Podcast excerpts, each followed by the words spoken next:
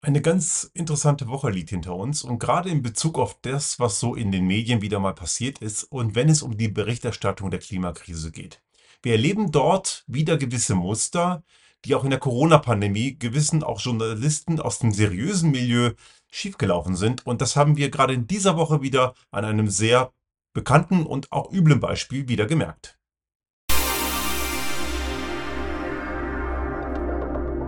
Der Restart Thinking Podcast.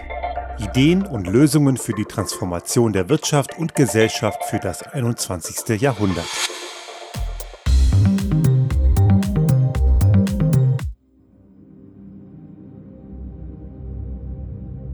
Der Restart Thinking Podcast heute etwas später als sonst, einfach weil ich auch mal etwas anderes zu tun hatte und eben nicht so wie üblich am Sonntagvormittag produziert habe, sondern eben jetzt erst am späteren Sonntagnachmittag, beziehungsweise auch schon na, frühen Abend, muss man sagen. Wir sind heute etwas später dran, allerdings macht es das Problem ja nicht kleiner. Wir müssen nämlich reden, und zwar ganz dringend über das, was ich ganz gerne als toxische Destruktivität bezeichne. Toxisch deswegen, weil die Akteure mit dem, was sie tun, unseren Lebensraum vergiften, zerstören, kaputt machen, zugunsten ihrer kurzfristigen Gier von Gier getriebenen Profite, also Gier frisst Hirn, sprich die Hauptakteure kommen aus dem Bereich der fossilen Industrie und auf der anderen Seite Destruktivität, weil sie einen sachlichen Diskurs zu einem Thema systematisch zerstören. Und ich baue hier ganz bewusst die Analogie zu dem, was rechtsextreme Parteien machen. Und Achtung, jetzt bevor sich wieder einige aufregen, ich sage nicht alle aus der fossilen Branche und deren, ich sage jetzt mal Handlanger aus dem Journalismus sind rechtsextrem. Nein, das sind sie sicherlich nicht. Die meisten sind es nicht aber sie verwenden die gleichen Mittel und Werkzeuge, was einfach damit zu tun hat, dass sie ein ähnliches Problem haben. Denn wenn man keine Faktenlage auf seiner eigenen Seite hat, dann fängt man eben an, Lügen zu verbreiten. Und das tut man in mehr oder weniger geschickter Art und Weise, dass es bei einer kritischen Menge von Menschen halt irgendwie verfängt. Und das tut es eben leider auch. Und wir konnten gerade diese Woche ein solches Beispiel sehr eklatant sehen. Ist auch nicht neu, aber ich greife es auf, weil wir müssen da unbedingt drauf schauen, dass zumindest der aufgeklärte Teil der Gesellschaft bewusster damit umgeht. Und ganz bewusst, ich sag's nochmal, damit hier keiner wieder irgendwas in den falschen Hals kriegt und wieder Leute irgendwie nur ein kleines Fragment hören. Nein, das hat nichts damit zu tun, dass ich jetzt irgendeine Gleichsetzung mache zwischen Lobbyisten aus dem fossilen Spektrum und dem Rechtsextremismus. Es mag auch dort Überschneidungen geben, aber das sind in den meisten Fällen getrennte Gruppen. Aber deren Mittel sind eben in diesem Fall sieht man das ganz gut sehr ähnlich bis gleich. Im Wesentlichen bedienen sie drei Instrumente. Also einmal gibt es den Ansatz, der sich nennt Flood the Zone with Shit. Das ist ein Begriff, der kommt aus dem Wahlkampf von Donald Trump 2016 und Steve Bannon, dann sein damaliger äh, Wahlkampfstratege, hat diesen Begriff geprägt. Das machen Leute aus der Foreseen Lobby gerade sehr, sehr intensiv, dass sie einfach ich komme gleich mal im Detail dazu, gewisse Dinge tun, die dann die aufgeklärten Menschen davon abhalten, sinnvolle Dinge zu tun. Ein anderer Begriff, der, den man hier nennen muss, ist wieder mal False Balance. Den haben wir sehr oft in der Corona-Pandemie gehört, auch nicht gerade selten, kommt auch immer wieder vor. Und ein weiterer Begriff, der hier ganz wichtig ist, ist eine Diskreditierung durch Übertreibung. Und diesen Punkt möchte ich gerne als erstes kurz aufgreifen, der immer wieder kommt.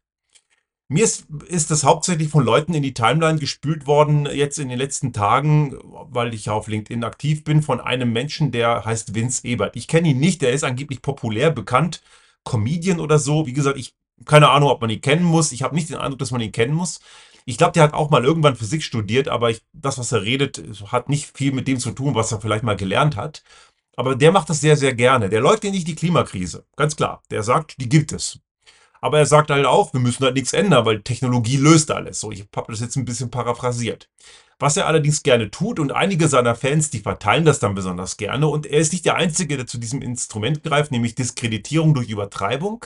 Er sagt, die ganzen KlimaaktivistInnen und die so tendenziell Leute aus den grünen Parteien und so, die würden ja alle gnadenlos übertreiben. Weil die reden ja immer von apokalyptischen Ausmaßen und von einer Weltuntergangsstimmung. Und dann zitiert er den IPCC und sagt, ja, hier, ihr KlimaaktivistInnen und ihr Superschlauen, der IPCC sagt ja auch nicht, dass die Welt untergeht. Hier, ihr seid ja völlig auf dem falschen Dampfer, ihr übertreibt ja maßlos. Das ist seine Botschaft. Nun hat er natürlich recht mit der Aussage, dass der IPCC nirgends vom Weltuntergang redet. Stimmt, tut er nicht. Aber was er nicht sagt, ist, dass die Leute, die er damit angreifen möchte, es auch nicht tun. Und das ist genau der Punkt. Nur weil man ein Problem ernst nimmt und sagt, wir haben hier ein Thema, wir müssen dringend das und das ändern, aus der und der Faktenlage heraus, dann ist man eben nicht gleich ein Weltuntergangsprophet. Aber das hätte er gerne so. Und viele andere tun das auch. Auch viele konservative Politikerinnen und Politiker tun das. Rechtsextreme Volltrottel sowieso. Aber das ist ein genereller Tenor in diesem Bereich derer, die eben Veränderungen, die aus der Klimakrise resultieren, die Klimatransformation ablehnen. Die kommen ganz gerne mit eben dieser Aussage, die ganzen AktivistInnen und die aus den grünen Parteien, die übertreiben ja maßlos und es gibt doch gar keinen Weltuntergang.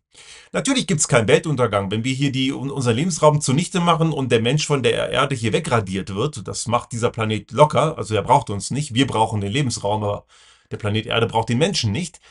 Dann äh, wird es keinen Weltuntergang geben, keine Frage. Aber das hat auch von den ganzen AktivistInnen und von den Grünen und von all den Wissenschaftlerinnen und Wissenschaftlern, die das Thema ernst nehmen, auch nie jemand behauptet. Wenn wir allerdings beschreiben, wir laufen auf eine, auf eine 3-Grad-Welt zu, und das heißt für uns in Europa gerade 5 Grad, dann hat das die und die Folgen. Es wird immer heißer, es wird immer heftiger. Gerade in diesem Wochenende säuft Slowenien ab und Nordkroatien und Südösterreich. Es gibt, ähm, das, das war in, in, in Reutlingen, jetzt gab es auch eine Meldung, da hat es so gehagelt, dass es aussah wie im Winter.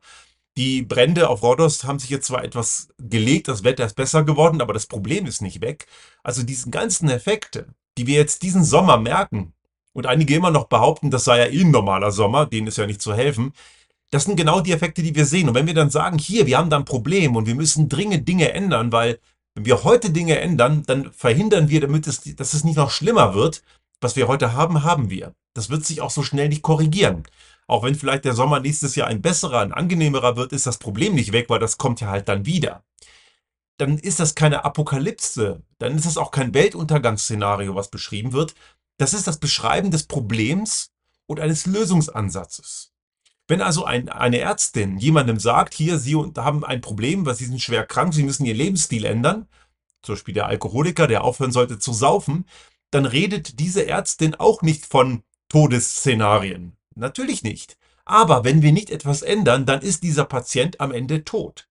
Und in dem Fall geht es um uns. Unser Lebensraum wird sich so sehr verändern, dass Anpassung alleine nicht reicht. Und das haben wir heute schon. Anpassung alleine wird unsere Probleme nicht lösen. Und Leute wie Herr Ebert und viele andere Protagonisten, die ähnliche Dinge behaupten, die hätten das aber gerne so. Nichts ändern. Anpassen durch Technologie. Ich weiß nicht, wer den Spruch mal gesagt hat, habe ich irgendwie aufgeschnappt die Tage. Äh, Migration ist auch eine Anpassung. Aber die wollen gewisse Leute ja natürlich überhaupt nicht. Wenn Menschen aus den afrikanischen Räumen aus dem afrikanischen Kontinent zu uns kommen, weil deren Lebensraum vor die Hunde geht, ja, dann sollen sie bitte wegbleiben. Ne? Also wir machen denen ihren Lebensraum kaputt. Und wenn die Leute nach Europa kommen, um irgendwie einen intakten Lebensraum zu haben, dann geht man an, unter aller Sau mit diesen Menschen um. Die werden, also die berühmten Pushbacks und so weiter. Also faktisch ist das Recht auf Asyl in Europa eigentlich nicht mehr gegeben. Die Menschenrechtskonvention wird nicht eingehalten. Die Art von Anpassung, ja, die wollen wir nicht. Muss natürlich alles nur die geile Technologie sein, die es heute nicht gibt, die es vielleicht morgen geben könnte, die es in weiten Teilen gar nicht geben wird. Zumindest wenn überhaupt nicht schnell genug. Aber das ist der heiße Scheiß. Müssen wir machen. Gerade aus FDP-Kreisen kommt ja immer dieses Rumreiten auf der Kernfusion und die Kernfusion löst uns alle unsere Probleme. Das findet man ganz toll, aber ein Tempolimit ist nur Symbolik. Da merkt man also irgendwie, haben die von der Realität irgendwas nicht mitbekommen. Diese Übertreibung in Richtung derer, die das Problem ernst nehmen, ist ein sehr typisches Muster gewisser Leute. Und dieses führt dazu, dass andere, die das so passiv aufschnappen, sagen, ja, die, die aktiv sind, die KlimaaktivistInnen von, sei es von Fridays for Future oder von letzter Generation oder Extinction Rebellion, die werden ja von solchen Leuten auch gerne in einen Topf geschmissen. Ja, das sind sie, die sind nicht gleich, die haben, da gibt es große Unterschiede. Oder eben grünen Parteien die haben die Faktenlage auf ihrer Seite, egal ob man jetzt deren Aktion gut oder nicht gut findet, aber die haben die Faktenlagen auf ihrer Seite und wenn man ihnen dann etwas unterstellt, was sie gar nicht sagen, sondern nur, dass sie das Problem ernst nehmen, wird ihnen angelastet, das ändert nichts an den Fakten. Kommen wir zum nächsten Punkt, nämlich die False Balance. False Balance, ein Begriff, ich habe nochmal was von Mimikama in den Shownotes verlinkt, der beschreibt das nochmal ganz gut, haben wir in der Corona-Pandemie oft erlebt, wenn dann gewisse Leute, die keine Ahnung hatten, in irgendwelchen Talksendungen saßen und es sah so aus, als ob der, die Aussage von dem, der keine Ahnung hatte, eine ähnliche Gewichtung hat wie von demjenigen, der Ahnung hat. Und das ist ein Problem. Und einige Leute haben in der Corona-Pandemie zum Beispiel auch immer beklagt, dass gewisse Schwurbler nicht in irgendwelchen seriösen Talksendungen saßen, weil man muss die ja auch hören. Nein, das muss man nicht. Wenn jemand offensichtlichen Quatsch redet, dann gehört er nicht auf eine öffentliche Bühne. Und das hat nichts mit Zensur zu tun, sondern mit Sorgfaltspflicht. Ich kann nicht einfach irgendeinen Bullshit-Laberer irgendwo eine Bühne geben, weil dann kommt eben dieser falsche Eindruck, als sei das eine relevante Aussage in einem wissenschaftlichen Diskurs. Und das ist sie eben gerade nicht. Da gab es ja auch diese Situation vor ein paar Wochen, wo ein Nobelpreisträger, John Clauser, der hat ja zusammen mit zwei anderen Physikern letztes Jahr den Nobelpreis im Bereich Quantenmechanik bekommen. Und der hat sehr wahrscheinlich gegen Bezahlung von der CO2 Coalition, ein Think Tank in den USA, der von der fossilen Lobby bezahlt wird, eben die, die Zweifel an der anthropogenen Klimaveränderung zu sehen. Da sitzt er im Vorstand. Also sehr wahrscheinlich wird er bezahlt für den Quatsch, den er redet, wenn er die menschgemachte Klimakrise und ihre Bedeutung abschwächt und relativiert. Aber auf den haben sich die ganzen Schwurbler draufgestoßen und meinen, den muss man anhören, das ist ein wichtiger Mann. Und er hat ja mal einen Nobelpreis gekriegt. Er redet trotzdem Quatsch. Wenn er Quatsch redet, ist auch der beste Nobelpreis nichts wert. Interessanterweise haben sich die gleichen Schwurbler nicht äh, auf die Leute konzentriert, die mit ihm zusammen den Nobelpreis bekommen haben, weil die haben den Quatsch nämlich nicht bestätigt. Im Gegenteil, auch viele andere haben ihm ganz klar widersprochen, das sind keine wissenschaftlichen Standards. Und dieser False Balance, die entsteht halt dann, wenn gewisse Dinge in der öffentlichen medialen Landschaft in einer Gleichgewichtung vorkommen, wobei die eine Seite dieses Gleichgewichts kompletter Humbug ist. Und das darf man eben nicht machen. Natürlich müssen Journalistinnen und Journalisten dort den, den Ritt auf der Klinge schaffen. Man muss auch gewisse falsche Aussagen, manchmal, wenn sie sehr, sehr prominent sind und eben gerade so ein Nobelpreisträger ist halt jetzt auch eine Person, die im öffentlichen Leben steht. Oder wir haben diese Woche einen, dem, ich nenne ihn immer den Dinosaurier des Neoliberalismus, Hans-Werner Sinn, wieder in den Medien gehabt, der auch wieder Quatsch erzählt hat, zum wiederholten Mal. Der redet irgendwie nur noch Blödsinn, wenn er überhaupt jemals was Sinnvolles gesagt hat, keine Ahnung. Aber in den letzten Jahren hat er sich öfter mal hervorgetan durch absolute, komplette Falschaussagen wo er sich auch total verrechnet hat und wo man, was man auch leicht gegenprüfen konnte, dass er Unsinn redet. Aber auch der hat wieder irgendwas rausgeblasen, der, der Bild-Zeitung ein Interview gegeben. Die Bild-Zeitung hat ja aus dem Springer-Konzern kommend auch eine Agenda als ein, ein Medienunternehmen, die einem Investor gehören, zu einem wesentlichen Teil, der in der fossilen Lobby drin steckt. Wer Medien aus dem Hause Springer noch für eine relevante Quelle hält. Der braucht dringend auch Unterstützung und Nachhilfe in Medienkompetenz. Also er hat jedenfalls der Bildzeitung dieses Interview gegeben. Und viele haben dieses, dieses Interview komplett übernommen, also nicht wortwörtlich, aber haben diese Meldung übernommen, wo er gesagt hat, Verbrennerverbot, was es übrigens gar nicht gibt, aber das würde dazu führen, dass die Klimakrise noch schlimmer wird, weil dann wird ja noch mehr Öl verbraucht. Was kompletter Quatsch ist. Das lässt sich sehr leicht gegenprüfen, dass das überhaupt gar nicht stimmt. Aber das wurde auch natürlich nicht gesagt, der hat recht, klar. Aber selbst seriöse Zeitungen wie die Frankfurter Allgemeine Zeitung oder auch der Spiegel haben eine Meldung daraus gemacht. Und das ist problematisch, weil dann sieht es so aus, als sei die völlig unqualifizierte und komplett sinnentleerte falsche Aussage von Hans-Werner Sinn eine relevante Meinung, eine legitime, eine legitime Position im Diskurs und das ist sie nicht. Es ist eine legitime Meinung eines Menschen, der vermutlich das nicht sagt, weil er das nicht besser weiß, sondern weil er wahrscheinlich aus irgendwelchen anderen Gründen, keine Ahnung, ob er dafür bezahlt wird, aber ich kann mir nicht vorstellen, dass Hans-Werner Sinn so dumm ist und bewusst so einen Quatsch erzählt. Also er hat irgendeine andere Absicht dahinter. Aber es ist eine Meinung von ihm, die ist legitim. Meinungen sind grundsätzlich mal, solange es keine Straftaten sind, legitim. Aber es ist keine legitime Position in einem sachlichen Diskurs. Und wenn das natürlich dann von anderen Medien so mit aufgenommen wird, dann bekommt es den Anschein so, das ist eine legitime Position in einem Fachdiskurs, weil das ist ja auch ein erwiesener Fachmann im Bereich Wirtschaft. Keine Ahnung, ob er das mal war. Momentan sehe ich davon nichts. Also ich habe nicht den Eindruck, dass er irgendwas von Wirtschaft versteht, zumindest nicht der des 21. Jahrhunderts, geschweige denn von den Konsequenzen, die aus der Klimakrise resultieren. Und auch möchte ich hier nochmal sagen, einer wie Herr Sinn leugnet nicht die Klimakrise, aber er leugnet alles, was vernünftig ist, was eben dazu führt, dass wir mit der Klimakrise besser klarkommen, weil es rüttelt halt an seinen Grundprinzipien. Und dieses, diese False Balance ist eben genau ein Effekt, den wir hier sehen, dass diese vermeintliche Gleichgewichtung eben eigentlich keine ist, weil dort Leute auf eine gleiche Ebene gehoben werden, die keine Ahnung von dem Thema haben, mit Leuten, die von dem Thema wirklich was verstehen. Claudia Kempfert, Wirtschaftsökonomin, Energieökonomin vom DIW, die wirklich von dem Fach was versteht. Das ist eine Ökonomin, die sich gerade mit den Veränderungen aus der Klimakrise sehr intensiv beschäftigt ich schätze auch ihre Publikationen sehr.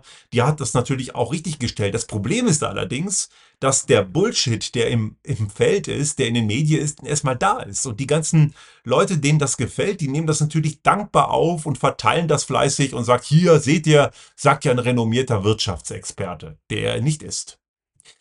Kommen wir zum dritten Punkt. Flood the, flood the zone with shit. Das ist ein Begriff, eben wie ich vorhin sagte, zu Beginn von Stephen Bannon, ganz erwiesener Rechtsradikaler in den USA.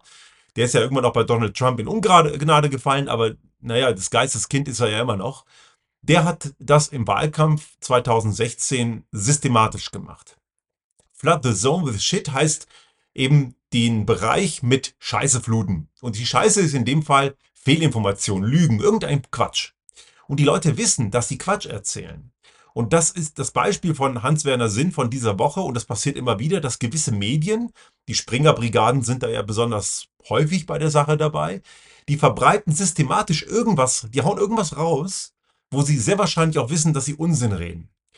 Aber wenn sie das getan haben, ist das ganze Ding erstmal im Feld und die ganzen aufgeklärten Leute, die guten Journalistinnen und Journalisten oder Blogger oder Podcaster, zu denen ich auch gehöre und all diese ganzen Leute, die sich damit wirklich beruflich beschäftigen, die haben dann erstmal weniger Zeit, sich mit den wirklichen Transformationsprozessen zu beschäftigen. Die müssen dann diesen Quatsch richtigstellen. Fakten prüfen, das klarstellen, dass die Fakten zu prüfen ist meistens nicht der ganz große Aufwand. Bei dem, was die verbreiten, ist es relativ einfach. Aber man muss das Ganze zusammenstellen und entsprechend aufarbeiten, dass es für die breite Masse auch leicht verständlich ist. Und das ist es halt, das ist halt Aufwand. Und diesen Aufwand, die Zeit, die da reingeht, die fehlt halt woanders. Und das hat Stephen Bannon damals im Wahlkampf äh, von Donald Trump gegen Hillary Clinton sehr systematisch gemacht. Der hat nämlich einfach auch jede Menge Blödsinn verbreitet, manchmal auch ganz klare Lügen oder zumindest irgendwelche Störfeuer, die dazu geführt haben, dass sich das Wahlkampfteam von Hillary Clinton darum bemühen musste, die, die Lügen richtig zu stellen, anstatt sich selber zu positionieren. Man bleibt also immer in so einer Defensive. Und ich habe hier den Eindruck, dass die Fossillobby das auch systematisch tut. Also die hauen auch gewisse Leute, die sie gut kennen, und Herr Sinn ist sicherlich der Fossilien-Lobby nicht abgeneigt. Wie gesagt, ich weiß nicht, ob er für die bezahlt wird, das kann ich nicht unterstellen, dafür habe ich keinen, keinen Beleg. Aber der haut Dinge raus, die in ihrem Sinne sind. Und der gibt es natürlich auch auf diese Medien, die ganz klar einen Auftrag haben. Und damit wird eben Flood the Zone with Shit und die False Balance systematisch erfüllt. Und oft steckt natürlich auch automatisch die Diskreditierung durch Übertreibung hinsichtlich derer Leute mit drin, die man nicht mag. Sinn und Zweck dieser ganzen Aktivitäten, die die Fossillobby betreibt, und das haben wir auch in den letzten Wochen auch gesehen mit der Sabotage des Gebäudeenergiegesetzes, die FDP ist, ist, ja eine Partei, da sitzt ja die Fossillobby auf dem Schoß und Klimawandelleugner noch dazu, macht die Sache noch mal kritischer. Die haben einen ganz systematischen Auftrag von der Fossillobby, Dinge kaputt zu machen, die nicht in ihrem Sinne sind. Gier frisst Hirn eben der, der, der, der politische Arm dazu. Das ist die FDP und auch die CDU. Und die haben natürlich das Gebäudeenergiegesetz versaut. Die haben die, äh, die haben auch die, die ganze Sache mit den E-Fuels irgendwie verbockt. Ähm, dieses sogenannte Verbrennerverbot, was wie gesagt keines ist, wurde dadurch auch sabotiert. Auch andere wichtige Dinge wie ein Tempolimit haben wir deswegen heute noch immer nicht, obwohl es so eine simple und äh, kostenfreie und sehr wirksame Lösung ist weil die alte Lobby immer noch gegen die Interessen der Allgemeinheit ihre Gier befriedigen will. Und wir haben diese Effekte immer und immer wieder gehabt. Auch die Alkohol äh, Industrie, also die alkoholischen Getränke produzieren, die haben das auch immer wieder gemacht. Die sind immer ganz schnell dabei, wenn es darum geht, ja, hier don't drink and drive, ne, finden die gut, aber wenn es dann darum geht, dass man an Tankstellen, wo man die Sachen in Tankstellen-Shops, wo man Dinge des Reisebedarfs einkaufen können soll. Wenn man dann sagt, das sollte man kein Alkohol mehr kaufen, weil wozu brauche ich das auf Reisen? Man soll ja während der Fahrt eh nicht trinken. Dann sind sie dagegen. Oder auch die Tabaklobby hat lange, lange Zeit Fake-Studien verbreitet von gekauften Wissenschaftlern, die suggeriert haben, dass Rauchen gar nicht schädlich ist. Und als das dann irgendwann evident war, dann haben sie Lügen verbreitet, dass Passivrauchen gar nicht schädlich sei. Das machen sie heute alles so nicht mehr.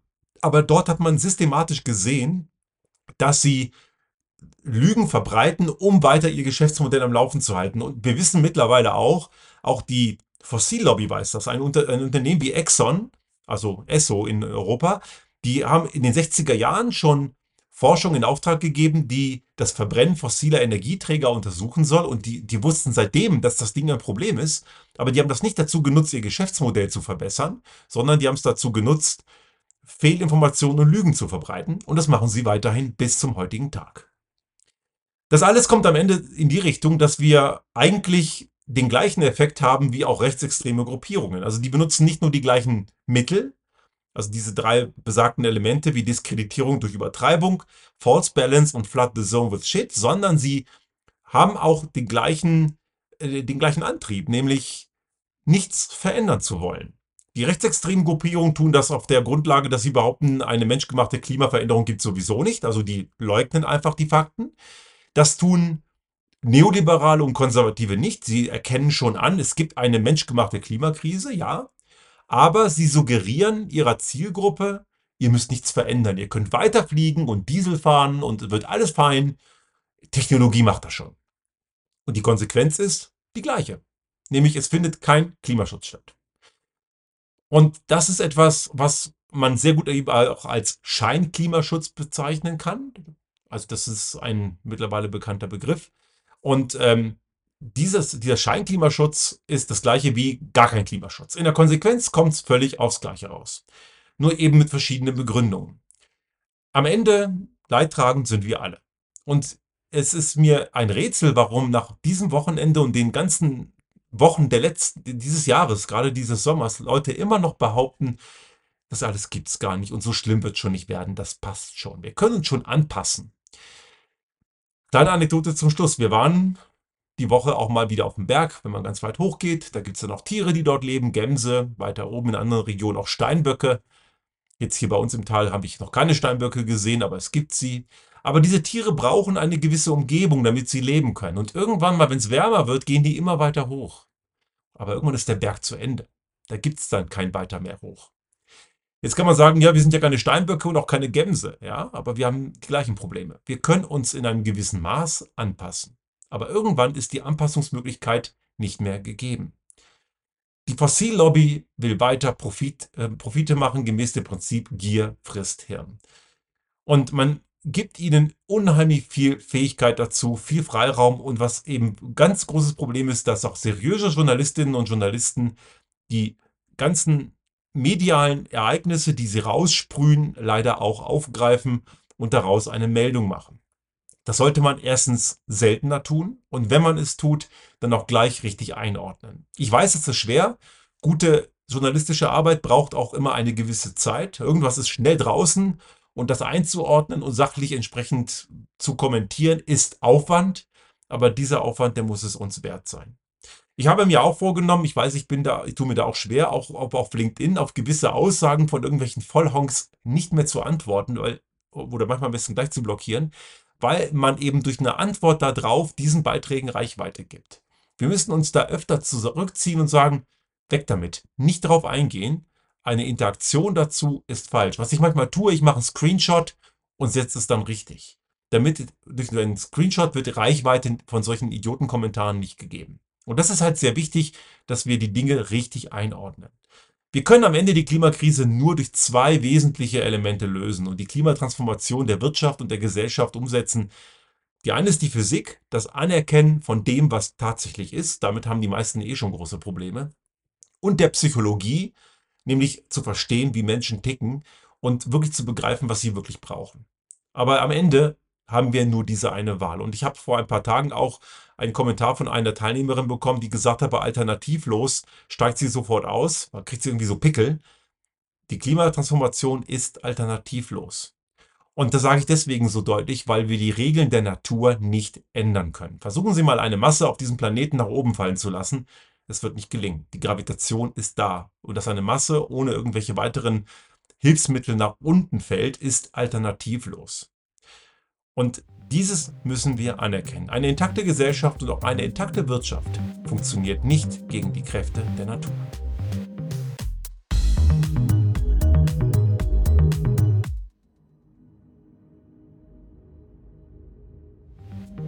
Sollte Ihnen unser Podcast gefallen haben und Sie auch künftig keine Folge verpassen wollen, dann abonnieren Sie uns einfach auf den gängigen Kanälen wie zum Beispiel iTunes, Spotify oder anderen Podcast-Hostern oder auch auf unserem YouTube-Kanal finden Sie immer mit dem einen Tag Verzögerung die aktuelle Folge unseres Restart Thinking Podcast und selbstverständlich freuen wir uns in Zeiten der Aufmerksamkeitsökonomie über das eine oder andere Like.